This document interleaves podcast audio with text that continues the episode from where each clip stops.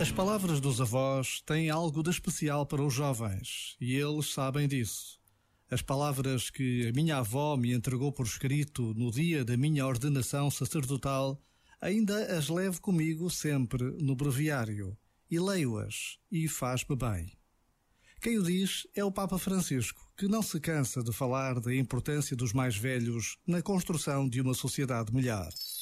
Este momento está disponível em podcast no site e na app.